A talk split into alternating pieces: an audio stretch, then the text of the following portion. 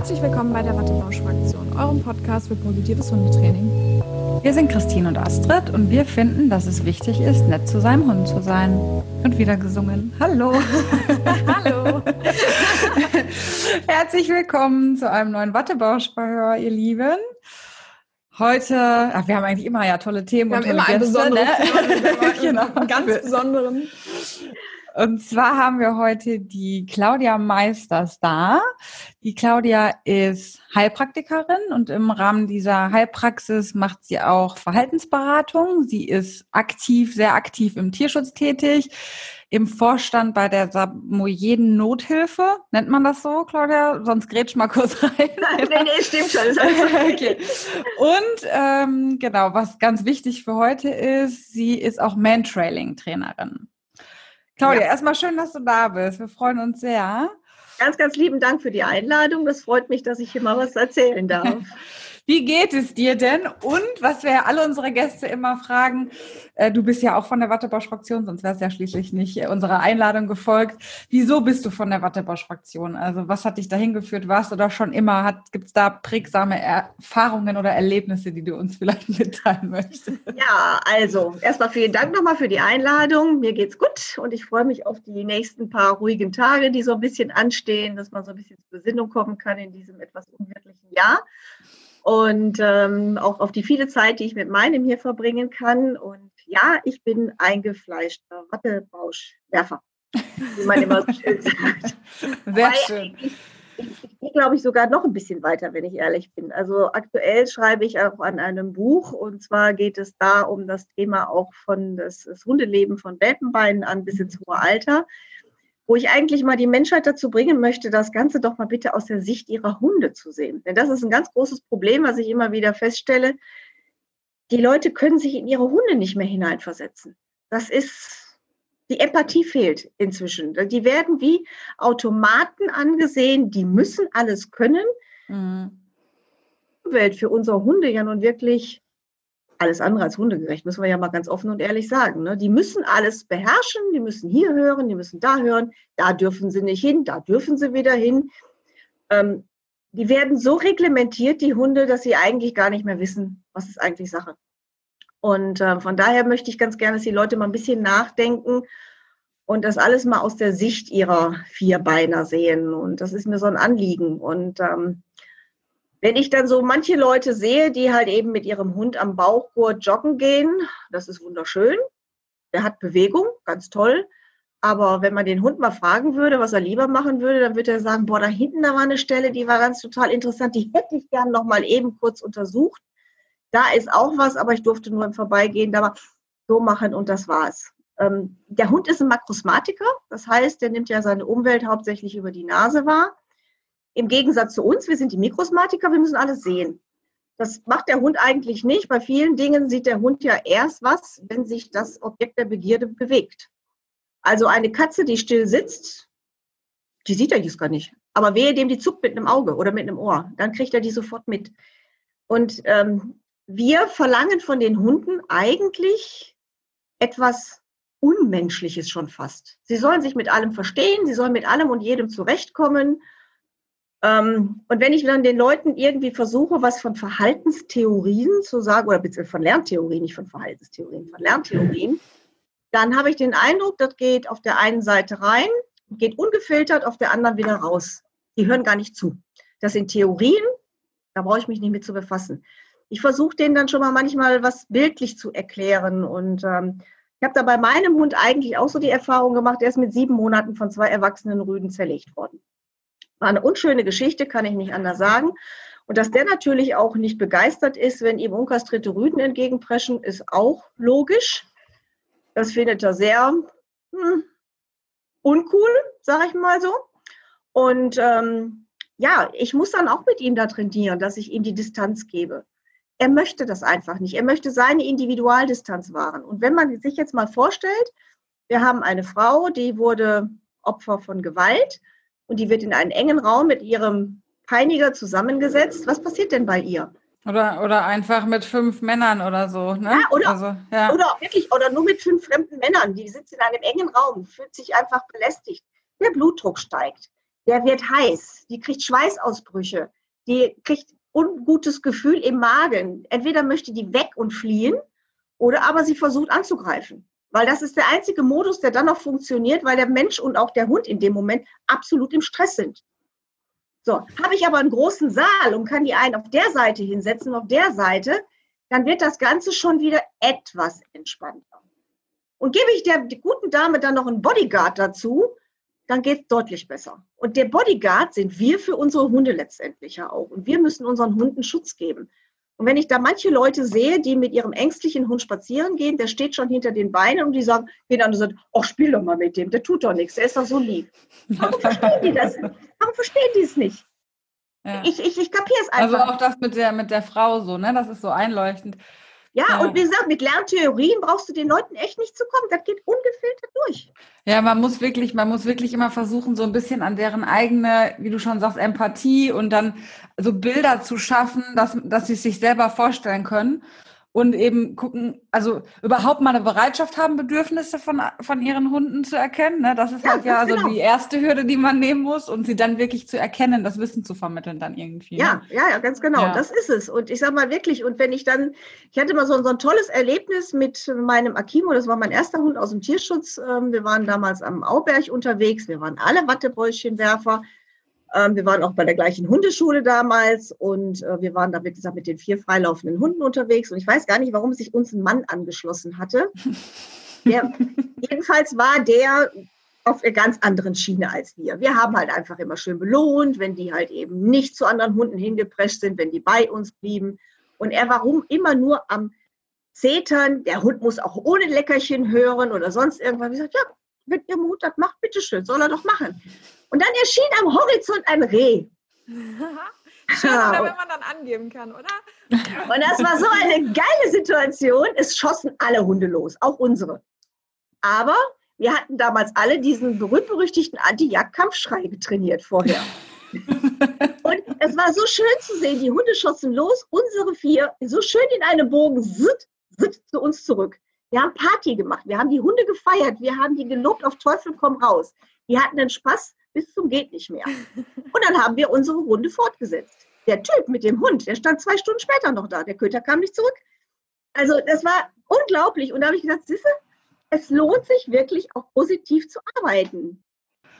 Ähm, willst du gerade noch mal vielleicht zwei, drei Sätze sagen, was du in der Heilpraxis so machst? Also hast du da ähm, irgendwie einen Schwerpunkt oder so? Ich weiß nicht, Heilpraxis ist ja auch ein Riesengebiet. Ne? Das ist ein Riesengebiet, ja. Also letztendlich ähm, geht ja jeder hin und ähm, ja, äh, hat so seine Schwerpunkte. Einmal ist tatsächlich das Thema Ernährungsberatung für mich ganz essentiell, weil ich sage mal, ich kann nicht vernünftig therapieren, wenn ich chronisch kranke Hunde habe und ähm, gebe da Dosenfutter oder Trockenfutter rein. Das geht einfach nicht.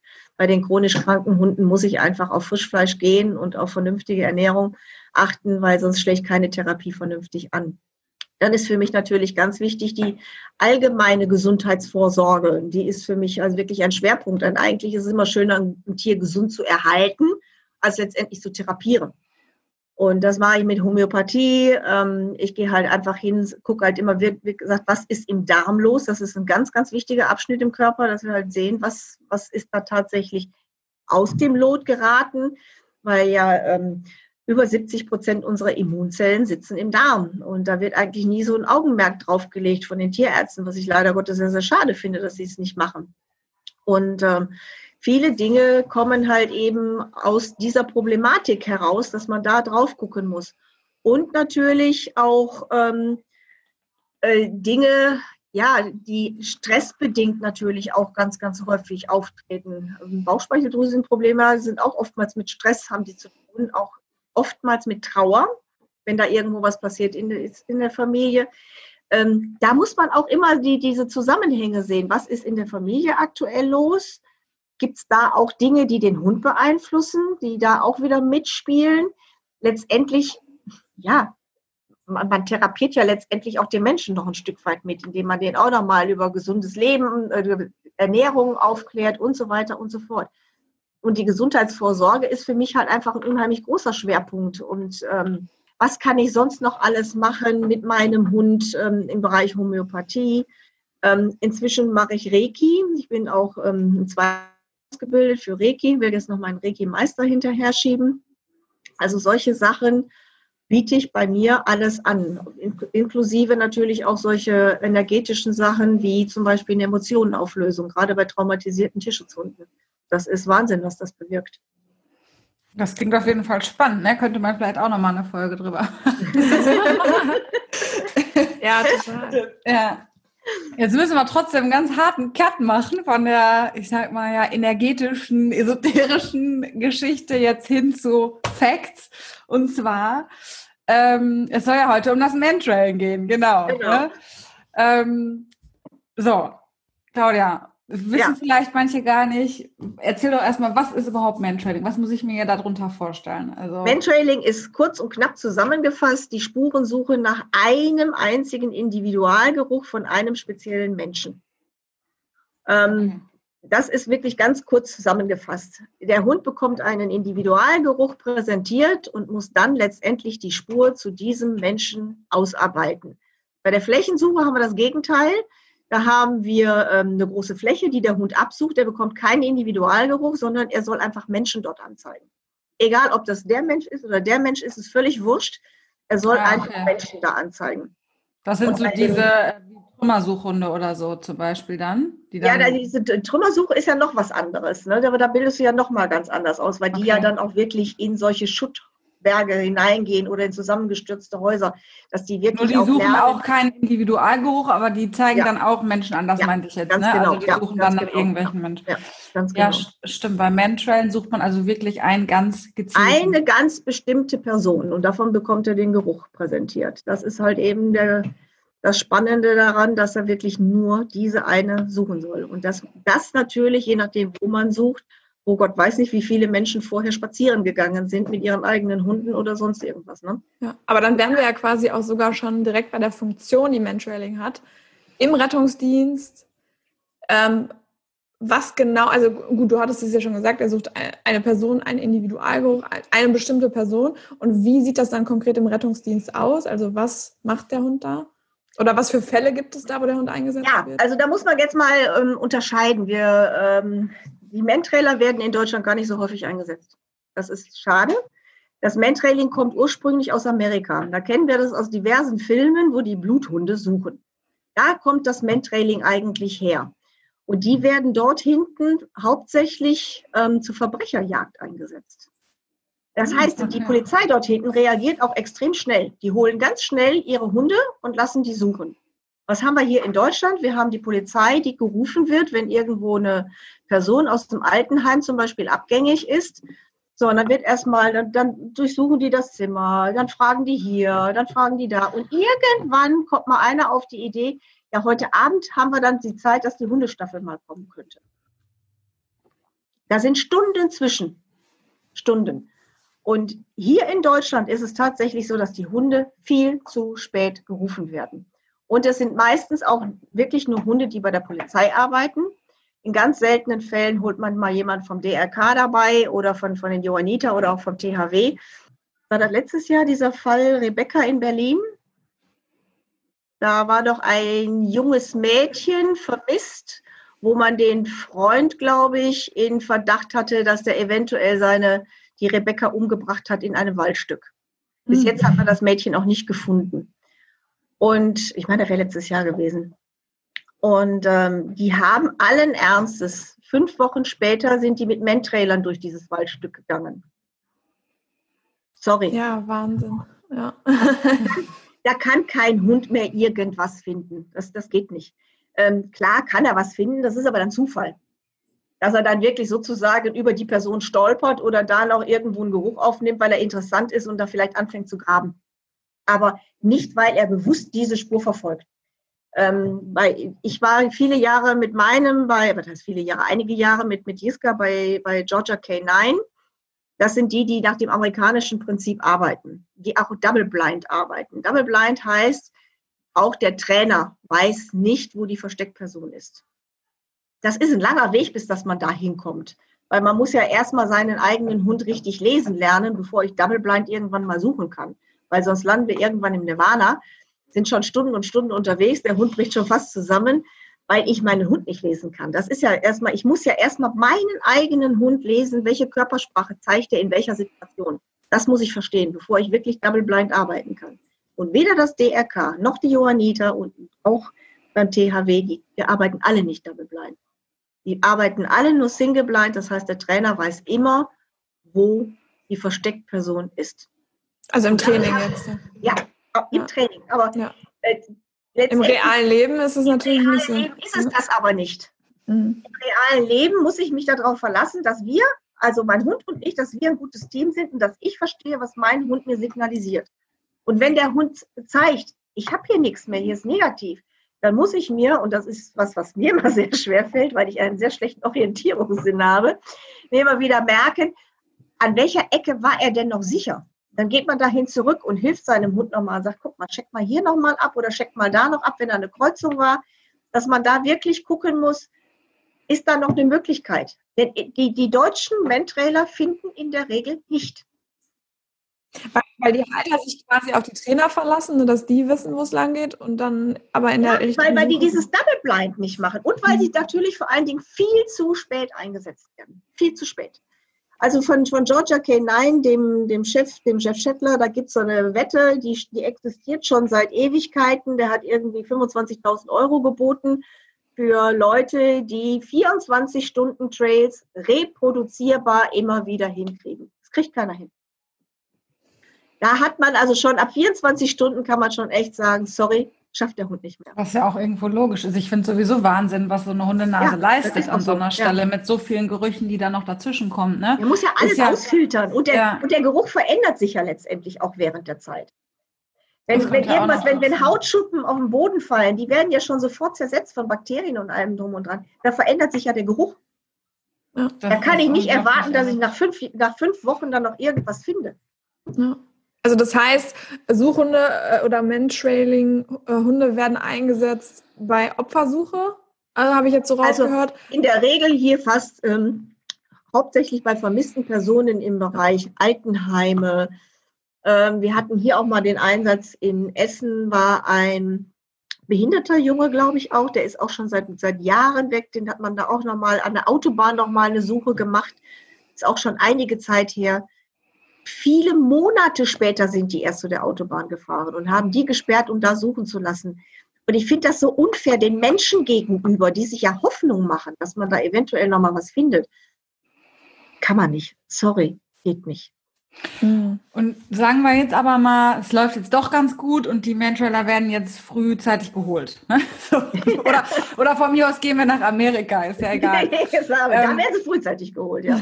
Wie, also wenn ich jetzt so ein Zuschauer, so ein Beobachter der Situation wäre, ne? Also wie, ja. wie, wie sieht so eine Suche aus konkret, wenn du das beschreiben würdest? Also, also ich sag mal, wenn man jetzt natürlich, ähm, man, man muss immer gucken, ich nehme jetzt mal so ein Beispiel aus dem Bayerischen Wald, wo ein Bekannter von mir auch mit seinem Samoyeden ähm, bei der Bergwacht ist, der auch seinen Hund also als, als Mentrailer dort einsetzt und der das dann halt eben auch macht. Bei der Bergwacht kann man das. Und ähm, der hatte eine Situation, dass sich einen, sein Ehepaar vom Auto her in eine Wanderung begeben hat und die sind vom Schnee überrascht worden. Und die sind nicht zurückgekommen. Mhm. Und dann haben die, also mit Fehlern zusammen, sind die losgezogen und haben den Hund suchen lassen. Natürlich haben die in dem Moment keinen Geruchsartikel. Genau, aber die, ich fragen, ja. ja. Ja, da muss man dann auch trainieren, dass der Hund zum Beispiel die Autotüren abschnüffelt. Da also wenn ich jetzt nicht gerade eine Bürste von demjenigen habe ja, oder einen Stab genau. oder sowas, dann muss ja. ich das nächste nehmen oder das letzte nehmen, wo ich weiß ganz sicher, dass, dass die Person ja. da dran war. Irgendwie. Zum Beispiel, wenn, wenn man eine Person aus dem Altenheim sucht, dass man zum Beispiel zu dem Bett geht, dass man den Hund auf dem Bett schnüffeln lässt. Aber wenn da schon zigtausend Leute drüber gestanden haben und auch geguckt haben oder die, die schon äh, sauber gemacht haben oder schon Betten gemacht haben, dann habe ich da ja schon wieder mehr Gerüche drüber. Weil in dem Moment, wo ich mich ja da drüber beuge oder da rumhantiere, habe ich das Ganze ja schon wieder kontaminiert. Ja.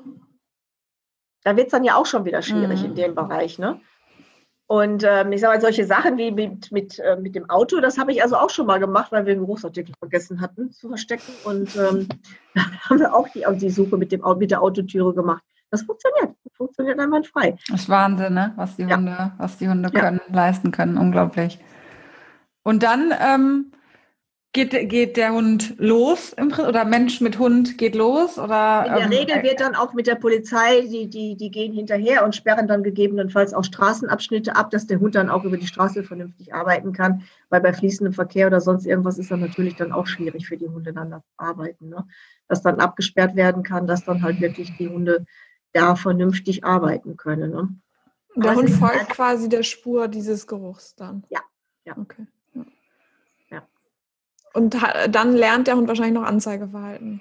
Irgendwie, ne? Ja, wobei man da auch mal gucken muss, ich, ähm, wenn ich das vom DRK noch, ich glaube, die machen es tatsächlich heute immer noch so, dass ähm, der Hund verbellen muss. Das finde ich gruselig. Also ich stelle mir meine Mutter mal immer vor, die hatte höllische Angst vor Hunden. Ich nehme immer, die wäre als alte Frau irgendwo gestürzt und man hätte die gesucht und dann hätte noch der Hund da gestanden, hätte sie verbellt. Hätte die noch einen Herzinfarkt dabei bekommen. Also ich finde immer die Anzeige, die sollte dann auch immer etwas zurückhaltender sein. Also ich habe eigentlich am liebsten, wenn der Hund anschließend am Ziel einfach absitzt. Mhm. Anzeige durch Absitzen. Und nicht mit Verbellen. Nein, um Gottes Willen. Also das finde ich gruselig. Also ich habe eine, eine Story, die ist auch schon Jahre Das kommt her. vielleicht noch von der Verbrecherjagd dann oder so. Die wir ja hier in Deutschland so in der Form nicht ja, machen. ja, genau. Das ist es ja. Das machen wir ja nicht. Wir lassen die ja erstmal entkommen, bevor die da mal wach werden. Und äh, ich hatte mal eine, eine Geschichte von einer Hündin, die bei mir auch im Training war. Da war die Halterin in, die hatte einen selbstständigen Pflegedienst. Und was ich zu dem Zeitpunkt gar nicht wusste, dass auch tatsächlich solche mobilen Pflegedienste auch zusätzlich noch in Altenheimen eingesetzt werden, hatte ich auch keine Ahnung von. Und die kam dahin und ähm, hatte eine Dame dort in der Betreuung und die war abgängig. Und äh, die Polizei, das war, die war, glaube ich, irgendwie mittags um zwölf da. Also abgängig heißt, die ist verloren gegangen irgendwie. Ja, die war aus, die war weg. Ne? Mhm. Keiner wusste, wo sie ist. Und ähm, die Polizeistaffel konnte frühestens um 17 Uhr kommen. Und da hat dann die Hundehalterin und die bei mir trainiert hatte gesagt, ja, ist aber dann doch ein bisschen spät. Soll ich nicht mal meine, ist gerade so in der Ausbildung, kann ich nicht einfach versuchen? Kann doch nichts passieren. Wenn sie nicht findet, findet sie nicht. Und wenn wir Glück haben, finden wir sie. Die hat die also wirklich schnell angesetzt und die haben sie tatsächlich auch gefunden. Wahnsinn. Dann ging es schnell. Das war toll, ja, weil die sofort reagiert haben und die Polizei hat gesagt, ja, wir haben ja nichts zu verlieren. Warum nicht? Warum sollen wir es nicht mal ausprobieren? Ne? Weil die Bedingungen dann gepasst Ja, haben. die haben Bedingungen haben gepasst. Ja, krass. Ja, cool. Ähm, und wie ist das jetzt? Also, du hattest ja eben schon mal gesagt, das kommt aus Amerika, kommt von den Bluthunden, das äh, Mantrailing. So kenne ich es tatsächlich auch. Ähm, Ja. Ist es denn auch so, dass heute im Rettungsdienst jetzt nicht in der Freizeit, Freizeitaktivität Mantrailing, sondern im Rettungsdienst bestimmte Rassen immer noch eingesetzt werden? Also werden Bluthunde noch bevorzugt genutzt oder, ähm, Äh, oder Viele, eingesetzt? machen, viele arbeiten gerne mit den Bluthunden und natürlich auch vor allen Dingen mit Schäferhunden. Das ist immer noch so. Ne? Die Schäferhunde Mhm. sind also, weil die meisten, die meisten kommen halt eben von der Polizei ne? und ähm, die arbeiten mit den Schäferhunden. Wobei jetzt hier so bei DRK und ähm, bei den anderen, da ist jetzt auch mittlerweile mehr, dass so die normalen Rassen überall jetzt auch von, von Labby angefangen und sonstiges, die halt eben dann auch in dem Moment eingesetzt werden. Wenn man mit einem nordischen da auftaucht, wird man sehr schnell belächelt. Wobei ich das also eigentlich überhaupt nicht verstehen kann, weil Nordische, dadurch, dass sie sehr selbstständig arbeiten können, eigentlich prädestiniert sind für solche Geschichten und auch schon im Welpenalter sehr früh Explorationsverhalten zeigen. Ähm, die wollen einfach was tun. Die, die entdecken immer sehr, sehr früh und sehr, sehr schnell. Und ähm, eigentlich kann ein nordischer Hund extremst gut suchen. Aber er hat halt nicht so diesen Kadavergehorsam, wie man das letztendlich von einem Schäferhund dann kennt. Man möchte immer so gerne alles haben. Beim DRK, wenn ich so, so eine Prüfung ablege, dann muss der Hund aus der Grundstellung heraus starten. Warum? Da frage ich mich immer, warum? Den hole ich aus dem Auto, den schnalle ich an, führe ihn zum Geruchsartikel oder was auch immer dann, was, was zur Verfügung steht und lasse ich den Hund suchen. Der ist ja wild drauf. Der weiß ja schon, wenn er sein Geschirr ankriegt, yes, ich kann jetzt was tun. Die sind ja scharf darauf zu arbeiten. Und dann sage ich dem, nö, jetzt musst du dich aber erstmal stimmbrav hier hinsetzen. Wir machen jetzt die Grundposition und jetzt aus daraus dürfen wir jetzt erst heraus starten. Da hätte meiner schon keinen Bock mehr. Ähm, ich nehme die, ich nehme die Motivation letztendlich aus dem Hund raus, ja auch ein Stück weit. Ne? Und ja gut, bei einem Schäferhund nimmt man halt so schnell nicht die Motivation raus. Schäferhund, nee, ja gut, beim Nordischen schon eher, aber ähm, beim Schäferhund, ich- der, der, der ist ja auch, der hat diesen Kadavergehorsam. Ne? Gut. Ja, ja, genau. Der sagt halt, jawohl, ich Ja. weiß, was kommt. Ja, ja, ja, ja. Aber wie gesagt, bei, bei, bei so anderen Hunden, die halt einfach heiß drauf sind zu suchen, ja, das, die, die wollen arbeiten. Die wollen nicht einfach sagen, ich möchte jetzt noch absitzen. Ja. Ja, es gibt ja auch unterschiedlichste Rituale, ne, die man Ja, ja, machen kann, ne, irgendwie. Also ich habe mal irgendwie einen Bericht gesehen, dass dann vorher Leberwurstwasser gegeben wird, dann wissen die Hunde, gleich geht's los zum Suchen oder so. Gibt ja so, oder einfach das Geschirr, wie du sagst, ne, dann wissen die Bescheid. Meistens ja wahrscheinlich schon von der Stimmung können die das schon aufnehmen, dass gleich spätestens, wenn sie am Geruchsartikel sind, wissen sie ja, was los ist. Und ich sag mal, letztendlich merken die natürlich auch, wenn die im Realeinsatz sind, dass der Mensch dahinter auch deutlich aufgeregter ist. Ja.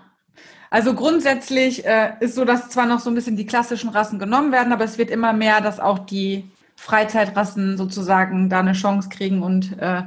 da auch mit reingenommen werden. Ähm, Wie ist das denn? Also wir haben ja jetzt gesagt, so wann wird ein Suchhund eingesetzt? Ich weiß nicht, ob du da gleich nochmal was ergänzen möchtest, also bei der Opfersuche zum Beispiel oder bei der Verbrechersuche.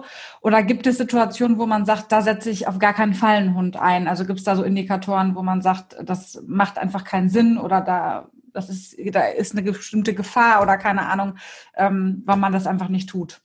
Gibt es da vielleicht? Also grundsätzlich kann man natürlich, ich sag mal, wenn ich jetzt den Hund als Man-Trailer einsetze, ähm, gibt ja auch die Möglichkeit, den Hund als Pet-Trailer einzusetzen. Ne? Die Möglichkeit die besteht ja auch, dass man das macht, dass man den, den Hund auch Hunde suchen lässt, was wir ja immer häufiger haben, wenn Hunde verschwunden sind. Ne? Mhm. Da muss man natürlich auch immer so, so, so Regeln nochmal davor schieben, wann man die definitiv nicht einsetzt. Ähm, aber ich sag mal, wenn man jetzt natürlich, ähm, ich, ich würde, sobald irgendwo die Zeiten überschritten sind, würde ich für mich als Hundeführer schon immer sagen, nein, es hat überhaupt gar keinen Zweck mehr, da dran zu gehen. Oder wenn wir solche widrigen Witterungsverhältnisse haben, wo ich einfach genau weiß, da wird mir alles weggespült. Wenn ich bei, bei, bei Sturm, Regen raus muss, wo wirklich Bindfäden schüttet und es stürmt, da kann der Hund nicht mehr den normalen Weg finden. Das wird alles weggeschwemmt, das wird weggeweht. Da lande ich irgendwo, aber nicht, wahrscheinlich nicht da, wo tatsächlich derjenige verschwunden ist. Also da muss man einfach auch ein bisschen realistisch bleiben. Ne? Und dann erspart man dem Hund den Frust, aber vor allem auch den Der Angehörigen dann, ne? Nee, der Hund hat keinen Frust. Auch, auch wenn man eine Suche mal abbricht, weil er einfach nicht Okay. findet, weil er sich verdüddelt hat oder sonst irgendwas. Ähm, meiner hat mich vor irgendwann im Sommer, der mich gnadenlos reingelegt. Ich habe dem die Suche abgekauft. Er hat so deutliches Trailverhalten gezeigt. Phänomenal. Ich weiß nicht, was er getrailt hat. Wahrscheinlich eine läufige Hündin in dem Moment. Ich habe es ihm abgekauft, weil er wirklich hundertprozentiges Trailverhalten gezeigt hat. Er hat sich verdüttelt. Ich habe den, den, die Suche abgebrochen und habe gesagt, okay, das hat jetzt keinen Zweck mehr. Der hat da keinen Frust. Nö, der hat keinen Frust. Überhaupt nicht. Der hat auch toll gearbeitet. Der war kaputt wie ein Affe. Kann ich anders sagen. Aber die Hunde haben keinen Frust. Das ist immer das, was wir als Menschen den Hunden interpretieren. Der Hund hätte Frust, wenn er nicht findet. In der Regel bei den normalen Einsätzen hier in Deutschland finden. Ja, aber das Verhalten ist ja selbstbelohnt dann quasi. ne? Ja, ja, klar. Ja, ja, klar. Aber das ist auch, auch die, die- die Suche an sich ist schon selbstbelohnend. Ja, das Also, meine ich. Ja, genau. Ist, ja, ja. genau, die ist, die ist ja schon selbstbelohnend. Ne? Ja. Und wenn ich dann auch wirklich so einen habe, der wirklich so, so, so ein Schnüffelstück ist, wie meiner hier, äh, der wirklich für sein Leben gerne schnüffelt, ob der jetzt dann Ja, stimmt schon, oder ja. die läufige Hündin gesucht hat, dem ist das in dem Moment völlig wurscht. ja, und ähm, du hast ja eben schon gesagt, zum Beispiel Witter Witterungsbedingungen, wenn der Geruch weggeschwemmt wird oder Zeitüberschreitung. Das sind so Sachen, wo es dann gar nicht mehr wirklich geht. Aber was Ja, im noch? Sommer hast du auch solche Geschichten. Im Sommer, Entschuldigung, wenn ich jetzt dazwischen komme. Nicht, nicht schlimm. ähm, wenn, wenn es wirklich glühend heiß ist und du hast, äh, das Opfer ist auf Asphalt gelaufen, du hast auf dem Asphalt oder überall da, wo die Sonne drauf knallt, hast du nach einer Viertelstunde nichts mehr. Das ist alles weg. Mhm. Das kannst Ja. du vergessen. Da kannst du nur noch von Glück sprechen, wenn du irgendwo ein paar schattige Stellen noch hast, wo der Hund eventuell noch Geruchspartikel findet, dass man dann diese Spur rekonstruieren kann, dass man versucht, noch dahin zu kommen. Aber auch bei glühend heißem Wetter sind da echte Grenzen gesetzt. Geht einfach nicht. Das ver- Der Geruch verbrennt regelrecht. Mhm. Verständlich, ja. Und was ist jetzt konkret, also nicht jetzt, wa- was führt dazu, wa- warum der Hund nicht suchen kann, aber was ist eigentlich das Schwierige an dem Mensch-Trailing überhaupt für den Hund? Na, also was ist jetzt das, was das ähm, Trailen für den einen Hund, also weil, weil der- dass der eine Hund das besser kann jetzt vielleicht als der andere Hund, ähm, weil er, weiß ich nicht, besser filtern kann? Ich weiß es nicht. Ja, ist aber letztendlich, äh, jeder Hund ist natürlich auch jeden Tag in einer anderen Konstitution. Das ist natürlich auch so. Die sind nicht immer gleich gut drauf. Ähm, aber das wäre ja schon mal eine Herausforderung, eine Tagesform. Hm? Ja, es ist schon mal eine Tagesform. Letztendlich spielt die Witterung immer eine Riesenrolle mit dabei. Äh, wir sehen es ja auch, wenn wir bei wirklich bei extrem windigem Wetter arbeiten, dass die Hunde ackern auf Teufel komm raus. Ähm, auf Asphalt bleibt der Geruch nicht so deutlich haften. Der geht dann weg in die Winkel rein sei es, dass er mehr in, zum Bürgersteig sich sammelt oder an der Mauer oder an der Hecke. Du hast da eine größere Verteilung. Große Plätze sind extrem schwierig auszuarbeiten. Ähm, da muss man auch immer wieder gucken, weil sich da der Geruch extrem verteilen kann. Und wenn ich dann natürlich auch noch viel Wind dabei habe oder ich habe ein Gefälle dabei, wo dann auch noch der, der Geruch nach unten weggeht zum Beispiel und ähm, der Hund dann vielleicht erstmal diesem Gefälle folgt, aber dann irgendwann merkt, es wird schwächer und ich muss wieder zurück. Äh, dem Hund sind natürlich auch körperliche Grenzen gesetzt. Also ich sag mal, wenn wir zum Beispiel im Sommer oder wenn, eine Viertelstunde suchen oder 20 Minuten suchen, da geht die Körpertemperatur auch im Sommer mal locker auf 40 Grad hoch. Da muss man aufpassen. Ne? Also ich kann nicht zeitlich unbegrenzt den Hund suchen lassen. Also 20 Minuten, halbe Stunde, dann ist da Feierabend. Dann sind die durch. Und ähm, das, das, sind halt einfach diese Grenzen, die die haben. Ne? Und wenn man natürlich auch jetzt sieht, wenn ähm, Einkaufsstraßen, wie viele Menschen gehen da drüber?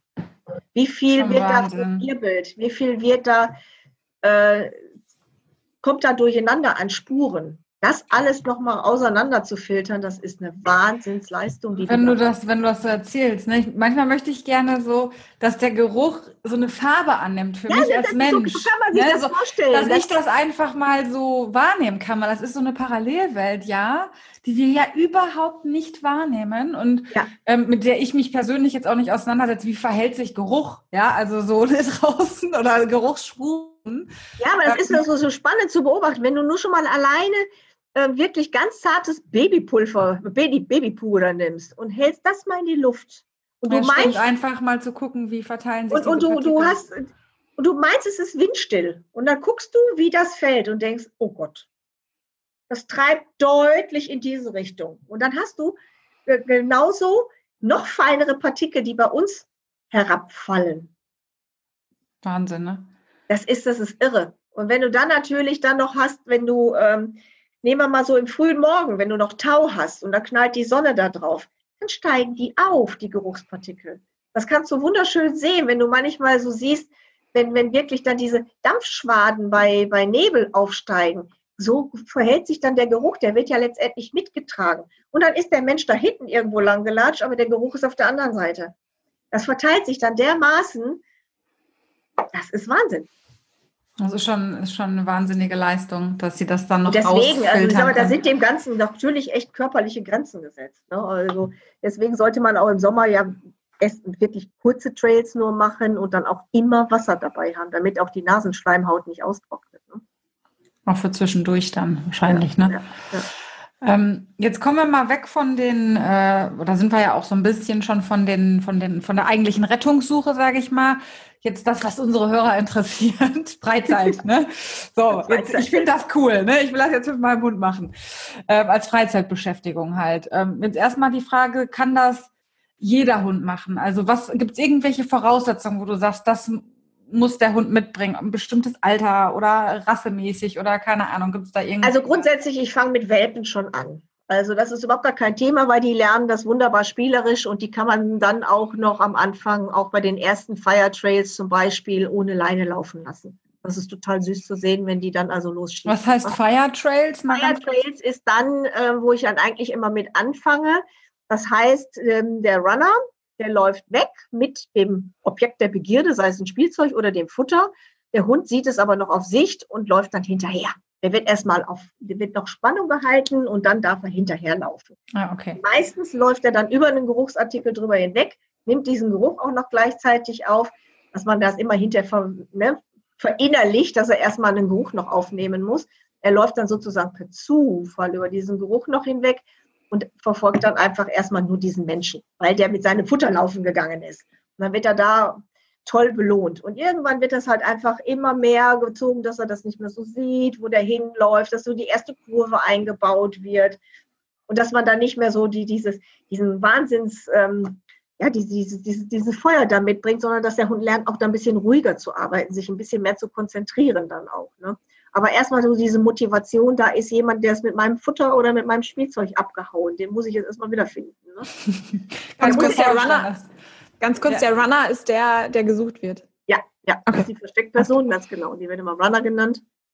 Und ähm, das ist halt einfach so diese, diese Motivation. Du musst erstmal gucken, dass er dann halt auch die, diese Verknüpfung herstellt zwischen, da ist ein Geruchsartikel, der stammt von dem und dem muss ich jetzt dann suchen. Ne?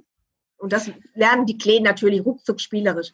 Was immer schwierig ist, was ich, wo ich es nicht machen würde, sind tatsächlich all die Plattnasen.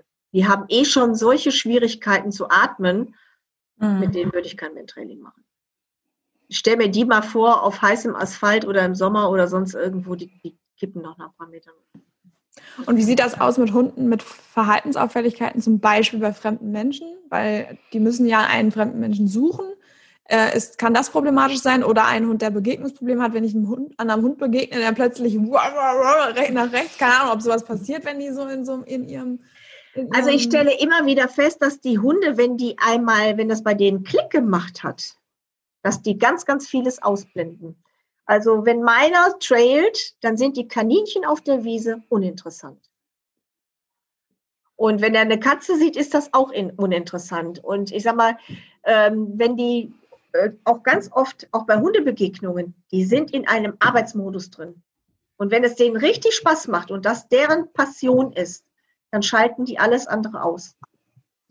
Also das ist wirklich schön. Und wenn ich natürlich auch Menschen habe, äh, Hunde habe, nicht Menschen habe, Hunde habe, die Angst vor fremden Menschen haben, wenn ich dann da auch natürlich äh, den Leuten das sage und sage, macht euch erstmal klein, wenn die auf euch zukommen, ähm, freut euch jetzt nicht so überschwänglich, so mit drüber beugen und, oh, hast du toll gemacht oder was weiß ich nicht, sondern ne, einfach das Futter hinstellen, dass sie die Menschen dann auch positiv verknüpfen dann in dem Moment. Dann können die auch Ängste damit abbauen. Ne? Das ist auch eine schöne Geschichte, dass die dann halt auch selbstbewusster werden, weil ähm, wenn man sieht, dass die Hunde, wie die Hunde zurückkommen von einer Suche, es sieht immer so aus, als wären die zehn Zentimeter größer, wenn die gefunden werden. Das tut dem Selbstbewusstsein echt gut.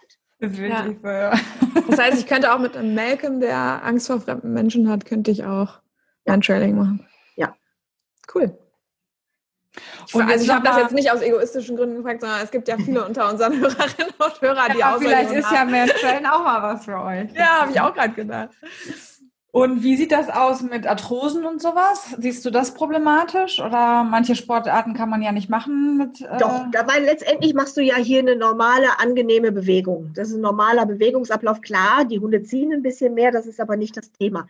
Natürlich weiß ich, wenn ich, wenn ich jetzt einen Hund habe, ähm, der jetzt wirklich ein gesundheitliches Problem habe, dann achte ich natürlich auch darauf, wo ich die Strecke hinlege oder wo ich jemanden hinziehe. Ich habe einen Hund in, in, in, ähm, in meiner Montagsgruppe drin, der hat auch schwere Arthrose vorne in den Ellenbogen. Den würde ich jetzt nicht über äh, hier S-Bahnhof, wo er die Treppen hochgehen muss, würde ich nicht sagen, der soll er jetzt auf, auf den Bahnsteig hochgehen und da suchen. Das mache ich nicht. Da sage ich dem, dem Runner, nee, bitte da nicht her, sondern dass der ebenerdig laufen muss. Man kann das, wenn man das wirklich als Freizeitgeschichte macht, kann man da ja wirklich gut kann man das steuern. Ich ja. habe da auch einen, einen 14-Jährigen noch letztens bei gehabt. Da haben wir nur noch kleine Fire Trails gemacht. Der hatte sonst Spaß, dass er einfach dabei sein durfte, dass er dann auch hinterher hechten durfte. Oh, wie toll. Das muss, man, das muss man ja nicht so tot ernst nur nehmen. Ne? Also, sag mal, da geht man dann fast wieder rückwärts in dem Moment. Dann nimmt man wieder die Schwierigkeiten raus und lässt ihn einfach nur Erfolg haben, dass er Spaß hat. Da läuft jemand weg, den kann ich einfangen und äh, das macht dem viel Spaß der war so glücklich mit seinen 14 Jahren, dass er dann noch hinterher schießen durfte. das war für den die Welt, ne? Und da kann man sich drauf einstellen. Klar, wenn ich jetzt in der, in der Staffel wäre, kann ich mit so einem Hund dann nicht mehr arbeiten. Ja, Aber das ist ja eh alles, was du Leistung hat, leistungsorientiert machst, geht nur mit gesunden Hunden und auch nur bis zu einem gewissen Alter. Das ist ja logisch. Ne? Ja, aber, aber ich sag mal, da kann man wirklich hier, gerade bei solchen Geschichten, kann man wirklich bis ins hohe Alter weitermachen. Und die Hunde haben den Spaß. Ja, cool. Aber es ist wirklich tatsächlich so, als ob man dann wieder so, so ein bisschen zu den Anfängen zurückgeht. Und dann nimmt man immer wieder mehr Schwierigkeiten raus, dass der Hund auch Erfolg hat. Hauptsache, er ist in seinem Team noch mit dabei. Der weiß das ja auch, wenn er die anderen Leute sieht, ah, ich bin dabei. Der fühlt sich dann auch gebraucht in dem Moment. Ne? Ja, ja ist einfach eine schöne Möglichkeit, ne, den Hund, ja. den Hund was Tolles zu bieten, ne? ja, wenn er ja, Spaß genau, hat. Ja, toll. Super. Cool.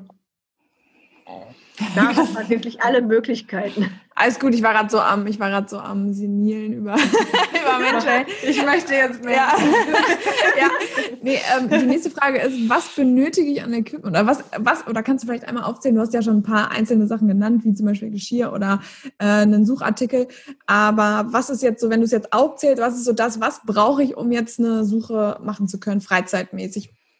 Das ist gar nicht mal so viel. Also ich brauche im Grunde genommen eine lange Schleppleine, möglichst griffig, ähm, wenn ich einen zugstarken Hund habe, dass ich mir nicht die Finger verbrennen kann, aber möglichst noch Handschuhe.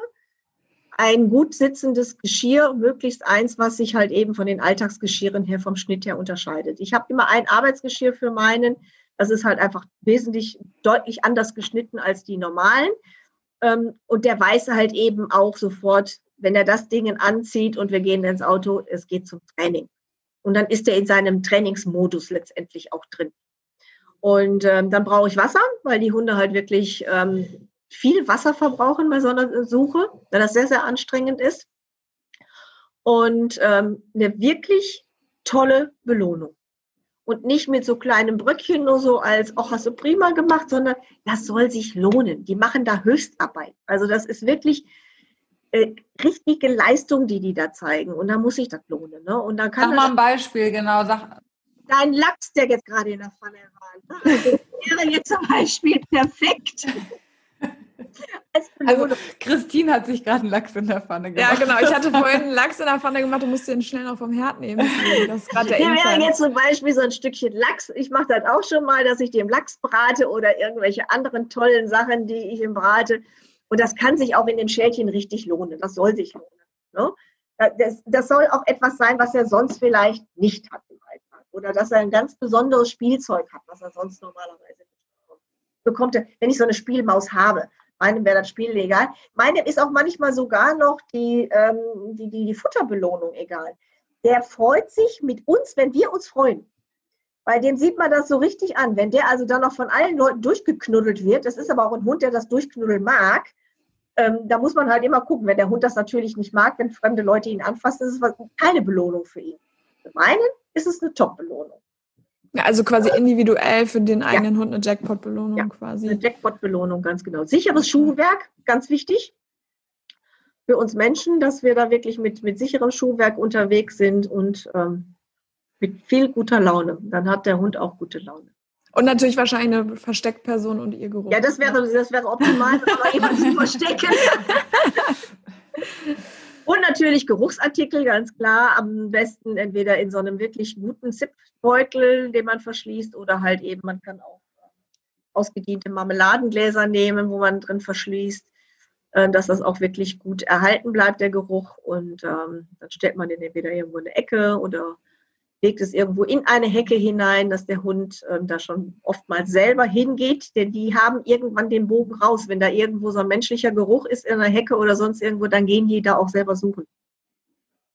Cool. Und da gehört hier eigentlich nicht hin, das muss mein Geruchsartikel Genau, so ungefähr. Wieso ist da ein Mensch, menschlicher Geruch in der Hecke? Genau. Das ist für mich. Das kann für mich sein.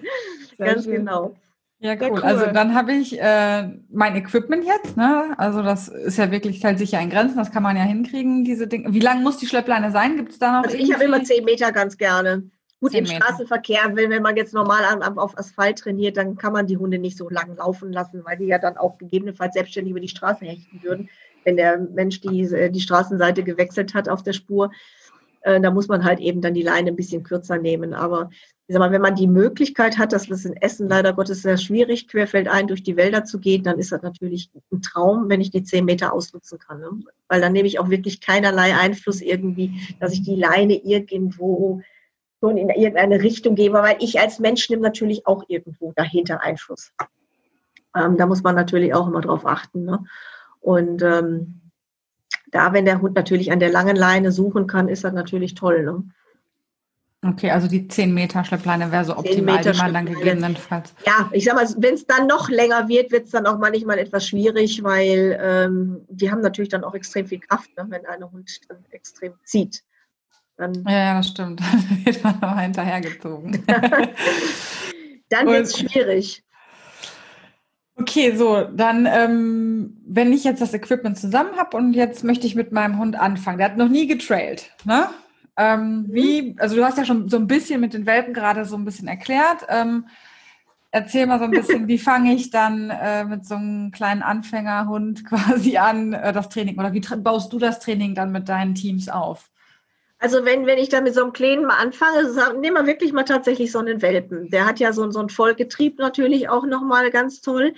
Und äh, dann lasse ich den wirklich an der, ich, ich pack den erstmal an der Leine und dann lasse ich hinter die Leine fallen gegebenenfalls. Oder ich, oder ich lasse ihn tatsächlich direkt loslaufen, so, wenn ich die Möglichkeiten habe auf dem Gelände, wo ich gerade trainiere. Dann führe ich den zu dem Geruchsartikel und er sieht aber auch schon den Menschen da hinten laufen mit seinem Futter. Der macht sich dann auch schön klein und dann darf der Hund da hinterher laufen. Die Kleinen haben dann ihren Spaß dran. Die haben einen irren Spaß daran, tatsächlich äh, da hinzulaufen, die Belohnung sich abzuholen. Und dann baut man schon mal ein, dass er vielleicht mal hinter einen Baum geht. Dann fangen die auch irgendwann von ganz alleine an, die Nase mehr zum Boden zu nehmen und tatsächlich auch dann mal zu schnüffeln. Das ist, ist wirklich ganz toll zu beobachten, wie die dann erstmal, klar, am Anfang sind es die Augen. Ich renne nur meinen Augen hinterher, das, ist, das habe ich gesehen, das ist weggelaufen. Und dann kommt es von ganz alleine, dass die tatsächlich dann irgendwann die Nase runternehmen, wenn sie plötzlich den nicht mehr sehen, wo der ist wo der abgeblieben ist. Der ist plötzlich um die Ecke gegangen. Und er steht auch nicht direkt hinter der Ecke, sondern steht vielleicht dann auch noch auf einer anderen Seite. Dann fangen die an nachzudenken und dann nehmen die die Nase runter und dann fangen die richtig an zu suchen. Cool. Und dann baust du das halt immer weiter, weiter. Dann, dann immer weiter aufgebaut. Und ich sag mal, was natürlich wichtig ist, dass der Mensch natürlich auch versteht, was zeigt mir mein Hund an. Und dass auch das Handling von alleine her lernt.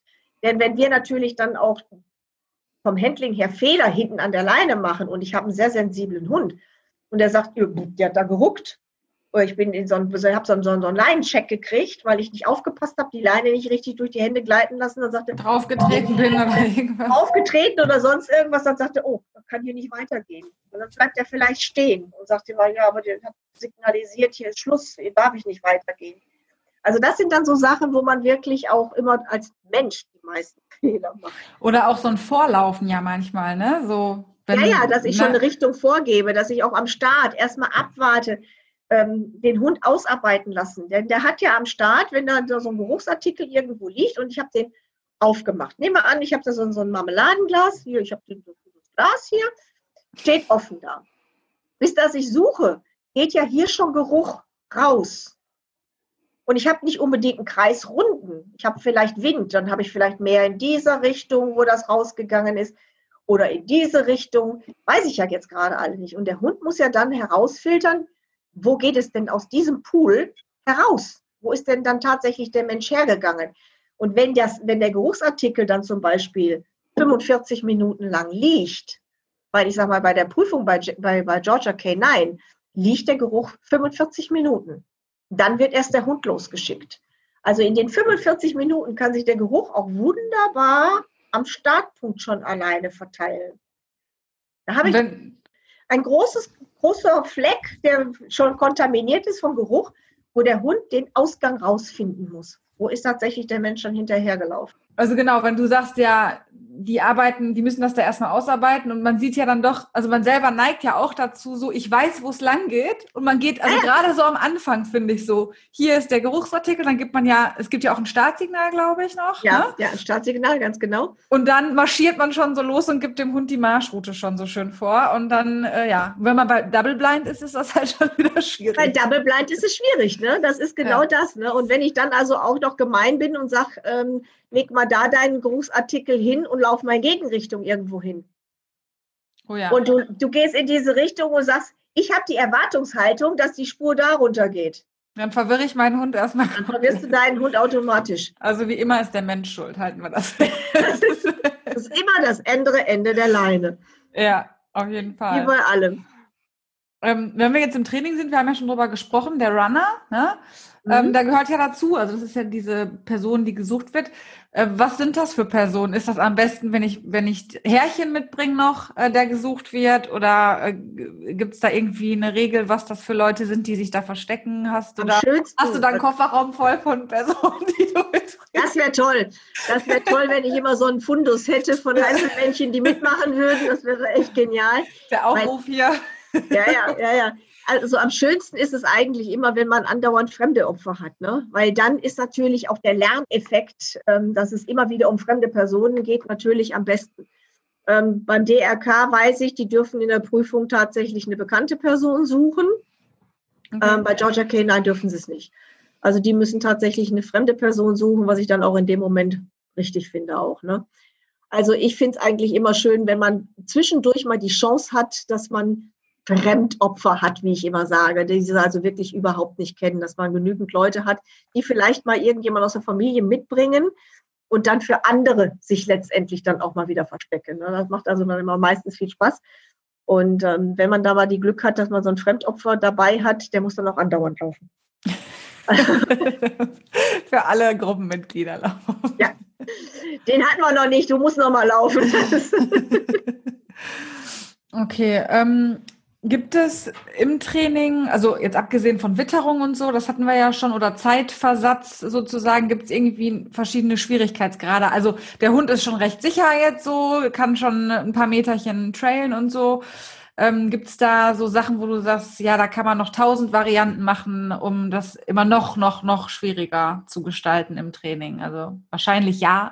Ja, ja letztendlich muss man alles irgendwo mal ausprobieren. Ne? Also ähm, so ein High Find, das heißt also, wo der, wo der, wo der Runner über dem Hund ist. Auch solche Sachen kann man immer mal trainieren. Dann sind die auch etwas irritiert. Die bleiben dann irgendwo stehen und sagen. Wie sitzt der dann? Sitzt der dann im, dann im Baum oder? Ja, also ich sag, nimm einen Hochsitz. Nimm einen Hochsitz. Ja, okay. Die Chance hast du aber einen hinzusetzen oder der, der steht da und sagt, verdammt noch einmal, ich sehe keinen, ich rieche ihn aber. Ähm, auch das zu verknüpfen, dass da oben tatsächlich einer ist. Und mhm. solche Sachen muss man natürlich auch trainieren oder tatsächlich dann auch mal für den Realeinsatz eine Einkaufsstraße. Wenn man das machen wollte. Ich sag mal, ich, ich werde es jetzt, wenn man eine, eine Freizeittruppe hat, dann möchte ich mich da nicht in den Trubel stürzen, da bin ich ganz ehrlich. Aber wenn man es für einen Realeinsatz machen möchte, dann muss man solche Sachen auch einfach trainieren. Ne? Oder man muss es auch trainieren, dass tatsächlich dann vielleicht jemand in den Bus gestiegen ist. Dass der sagt, okay, hier an der Bushaltestelle oder an der Straßenbahnhaltestelle ist Schluss. Hier geht es nicht weiter. Ja, stimmt. Das kann ja auch passieren, ne? Ja, kann alles passieren. Der oder ja über eine Mauer geklettert oder so, ne? Wo der Hund dann auch nicht mehr hinterher das, das, das, das kann irgendwo Schluss sein. Irgendwo kann Schluss sein. Dass er auch irgendwo in, in eine Haustüre reingegangen ist. Türen anzeigen, dass man die Türen öffnet. Da kann man auch relativ gut trainieren. Nehmen wir das Rhein-Ruhr-Zentrum, da kann man wunderbar trainieren. Äh, nicht unbedingt jetzt mit Maskenzwang gerade, dann wird es ein bisschen anstrengend für alle. Aber ähm, da kann ich, kann ich wunderbar trainieren kann ich das Türen anzeigen, ganz toll üben. Okay, also es gibt wirklich, ja, also im Prinzip so wie das Leben ist, so, so vielfältig, so kann eigentlich. sind die Herausforderungen halt letztendlich auch für die Hunde, ne? Okay. Ähm, Jetzt haben wir noch, unter welchen Bedingungen klappt eine Suche besonders gut oder ist sie besonders schwierig? Haben wir ja eigentlich schon drüber gesprochen. Ist ne? eigentlich schon fast alles, glaube ich, gesagt worden. Ja. Ne? Da, da, kommen eigentlich alle Faktoren immer zusammen. Und wie gesagt, der Hund ist kein Automat. Der ist halt auch nicht jeden Tag gleich gut drauf. Und ähm, wenn dann auch schon mal so solche Widrigkeiten dazwischen kommen, nehmen wir ne, ne, meinen unkastrierten Rüden, der dann halt eben dann auch manchmal multitaskingfähig ist und dann auch nochmal zeitgleich andere Spuren nochmal versucht abzuchecken. Kann alles passieren. Da, darf ich eine Frage, das ist jetzt nicht abgesprochen, jetzt aber gerade eine Frage mal gerade stellen. Äh, wie oft würdest du suchen, weil man ist ja dann manchmal auch hochmotiviert und sagt dann so, jetzt mache ich morgens, mittags, abends, ja, äh, oder macht das überhaupt Sinn, sowas täglich zu trainieren? Macht Nein. das vielleicht Sinn? Also ich ne? würde es also, niemals tun. Ich würde es niemals tun, weil ich einmal die, die, die Spannung bei dem Hund rausnehme, ähm, weil irgendwann ist es einfach zu viel, weil es sehr, sehr anstrengend ist. Ich würde da ein bisschen mehr Abwechslung reinbringen. Das soll schon noch ein Highlight sein. Und wenn man sieht, dass manche Hunde tatsächlich, wenn die zum Beispiel mit Frauchen und Herrchen im Urlaub waren, drei Wochen nichts gemacht haben und die kommen anschließend zum Training, die sind so geil drauf, die haben so eine Freude darauf, wieder zu arbeiten oder die haben auch in dem Moment tatsächlich nochmal einen Schritt nach vorne gemacht. Ja, das kann, das ist halt dieses in der Pause dann. Ja, in der Pause haben die, haben die, noch so viel verarbeitet, dass die tatsächlich nochmal einen richtigen Sprung nach vorne machen. Okay, Und ich würde also nicht zu viel machen, weil dann ist es auch für die Hunde dann irgendwann zu langweilig.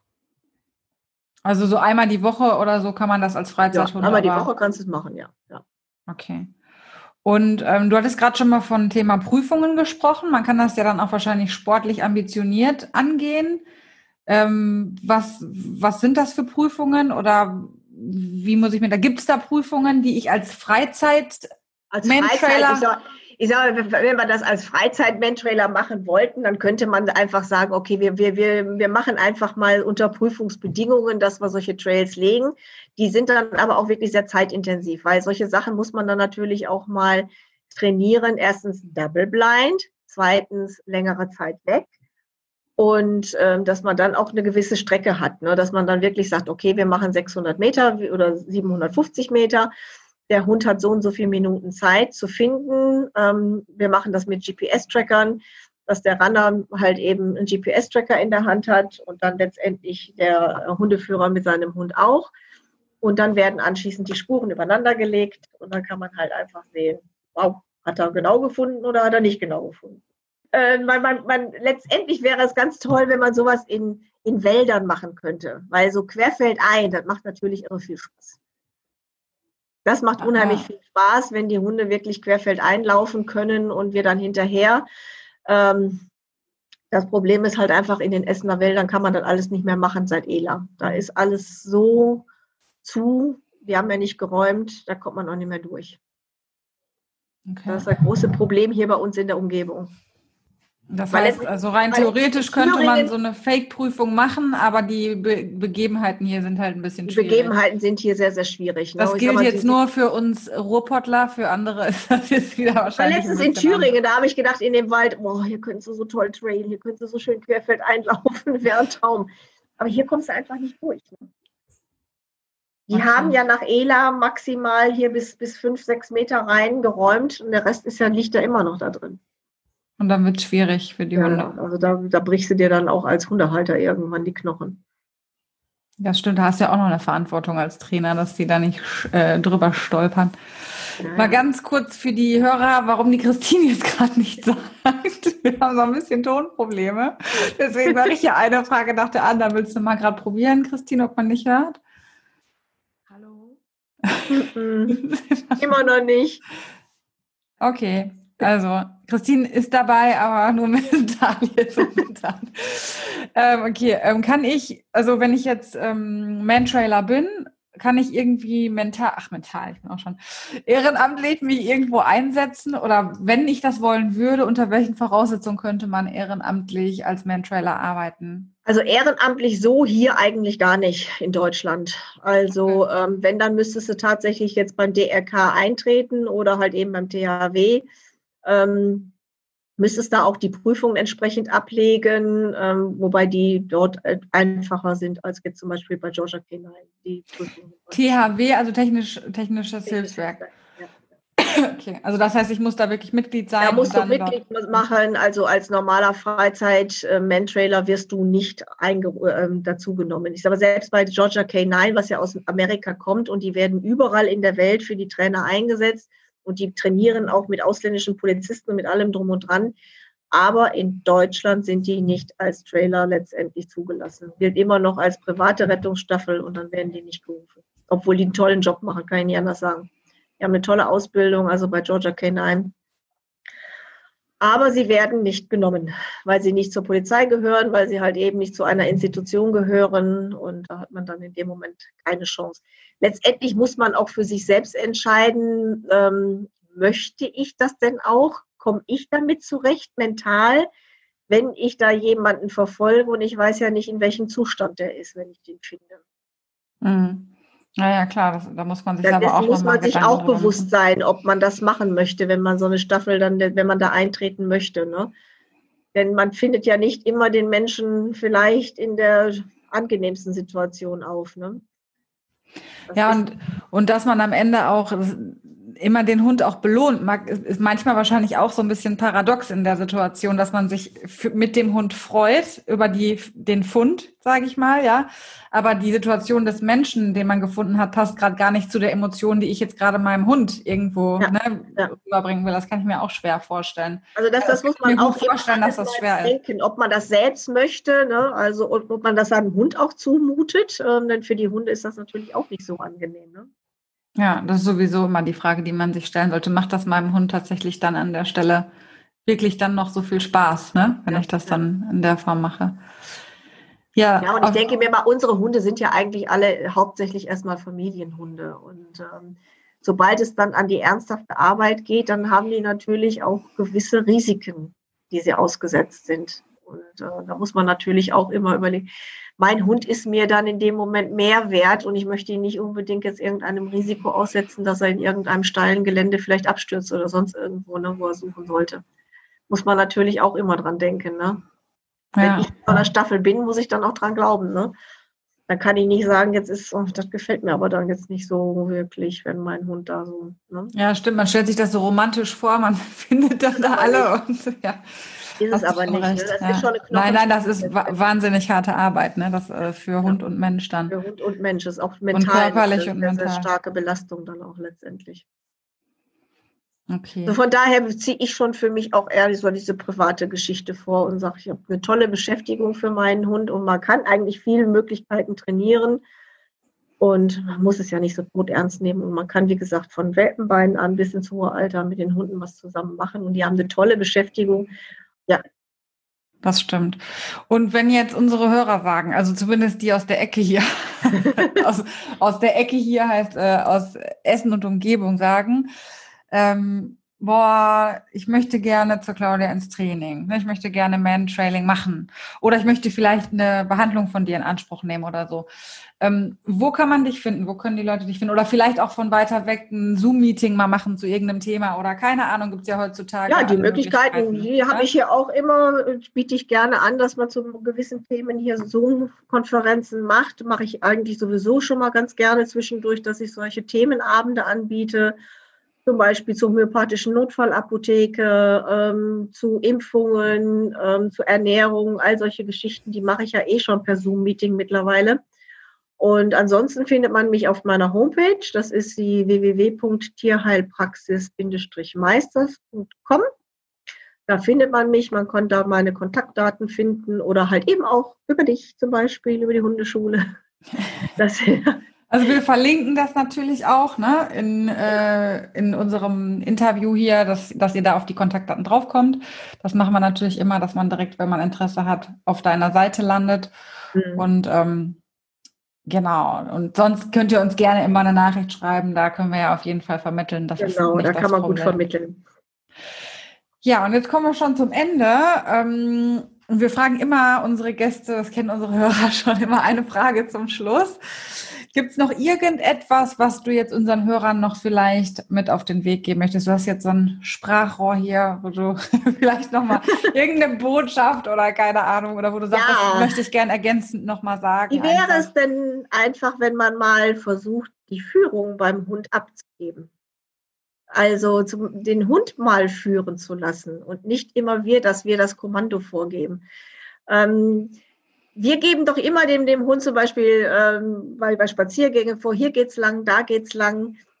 Einfach mal diese Verantwortung abgeben. Der Hund ist erstmal irritiert zwar, dass er jetzt plötzlich irgendwie selbst entscheiden darf, dass er irgendwas machen kann, aber der Hund wächst auch an diesen Aufgaben ungemein. Und wir lernen auch als Menschen, ganz tolle Geschichte, auch wenn man beim Mentrailer ist, wenn mein Hund irgendwo nochmal abbiegen möchte, dass die Körpersprache dann, dass man die gut lesen kann. Wenn er nochmal zeigen möchte, ach nee, komm, also da möchte ich nochmal lang gehen, da möchte ich nochmal was sehen. Wenn die einfach auch mal selber entscheiden dürfen, wenn die Verantwortung übernehmen dürfen. Das ist ungemein toll für die Hunde. Nicht nur abgeben, sondern mein Ton. Was ist damit? Also nicht nur die Führung abgeben, sondern ähm, auch beobachten, ja. Auch beobachten. Macht, auch beobachten. Das, das, ist ganz schön, dass du das sagst, weil wir hatten, ich weiß gar nicht in welcher Folge, hatten wir das auch mal so als Auftrag an unsere Hörer mitgegeben. Lasst doch heute, heute Abend oder morgen euren Hund mal entscheiden, ne, wo er ja, lang geht. Ich finde das total klasse. Und das ist total spannend. Das macht unglaublich viel Spaß. Aber wir haben mittlerweile so viele neue Hörer. Deswegen nochmal der Appell. Macht es einfach mal. Wirklich. Das, man lernt unglaublich viel irgendwie über seinen Hund und es ist einfach eine schöne Geschichte und man selber nimmt so einen Spaziergang auch ganz anders nochmal wahr weil ja. es ja auch nicht diese Trötelige immer das Gleiche ist, sondern vielleicht mal ganz andere Sachen dabei auch rauskommen. Ja, ganz genau. Und, und ich finde auch immer, man sollte sich auch die Zeit für seinen Hund einfach nehmen. Die Hunde haben eh schon viel im Alltag mit uns zu knacken. Bisschen mehr Zeit nehmen und also ich, ich meine, manche Leute halten mich für bescheuert, aber ich stehe um kurz nach vier morgens früh auf. Ich habe. Ja, ich wollte gerade sagen, Claudia ist ein bisschen übertrieben mit der Uhrzeit. dem Entschleunigen. Kurz ja, aber ich sage, der, der, hat anderthalb Stunden morgens hat er so ein Zeitfenster und dann, das, dann lasse ich den in der Zeit führen. Der geht seine Wege ab, wo er gerade hergehen möchte. Mal rennt er so rum, der weiß aber immer ganz genau, wie er wieder nach Hause kommt. Also der hat auch so, so ein, der passt auch immer irgendwie von der Zeit her. Dann ist er so happy, ja, dann liegt er hier und schläft. Dann sehe ich über die Überwachungskamera, kein Theater, der pennt. Ganz entspannt. Und den äh, Vergleich finde ich aber auch wieder ganz schön, äh, nochmal zum Schluss jetzt, dass man wieder sagt, so, wie soll der Tag starten? Also ich selber kann man das ja auch vorstellen. Ich nehme ja morgens auch ein bisschen meine Zeit. Es ist ja schöner, wenn ich in Ruhe meinen Kaffee trinke, vielleicht Zeitung lese oder das auf dem Handy mache oder was man auch morgens immer seine Rituale, die man vielleicht tut oder äh, tut. Ich bin auch schon durcheinander oder Nachrichten oder Frühstücksfernsehen oder was man morgens halt macht, ist ja egal. Ne? Und ähm, man kennt das ja selber, wenn das so gehetzte Tage sind, wo man vielleicht auch, weil man es gar nicht möchte, schnell, schnell mit dem Hund macht, schnell, schnell den Kaffee nebenbei trinkt, dann stolpert man noch irgendwie, dann kleckert man oder man nimmt sich halt die Zeit, morgens eine Stunde wach zu werden in Ruhe. Ich glaube, das kann man sich schon ganz gut vorstellen und wie du sagst, dem Hund geht's dann ähnlich. Ne? Ja. Die Zeit sollte man sich nehmen, finde ich ganz schön den Vergleich eigentlich, das mal so zu reflektieren. Gemeinsam entspannt in den, in den Tag zu starten. Sehr ja. schönes Bild, Claudia. Sehr schön. ja, damit sind wir am Ende. Ich, äh, ja, oder wir, ich äh, bedanke mich jetzt für Christine mit, die hier stumm geschaltet ist, macht die Daumen hoch gerade. Also es hat sehr viel Spaß gemacht. Ich hoffe, wir haben äh, ein paar Hörern Lust aufs Thema Mantrailing gemacht. Das ist wirklich eine Sache, die man ja fast mit jedem Hund dann einfach mal ja, ausprobieren kann, ja. gucken, ob es Spaß macht. Vielen, vielen Dank, dass du uns Rede und Antwort gestanden hast hier. Gerne. Gern geschehen. Und ähm, ja, dann vielleicht demnächst nochmal zu einem anderen Thema. Du hast ja vieles äh, abzudecken. Vielleicht hören wir uns nochmal in diesem. Ich würde mich freuen.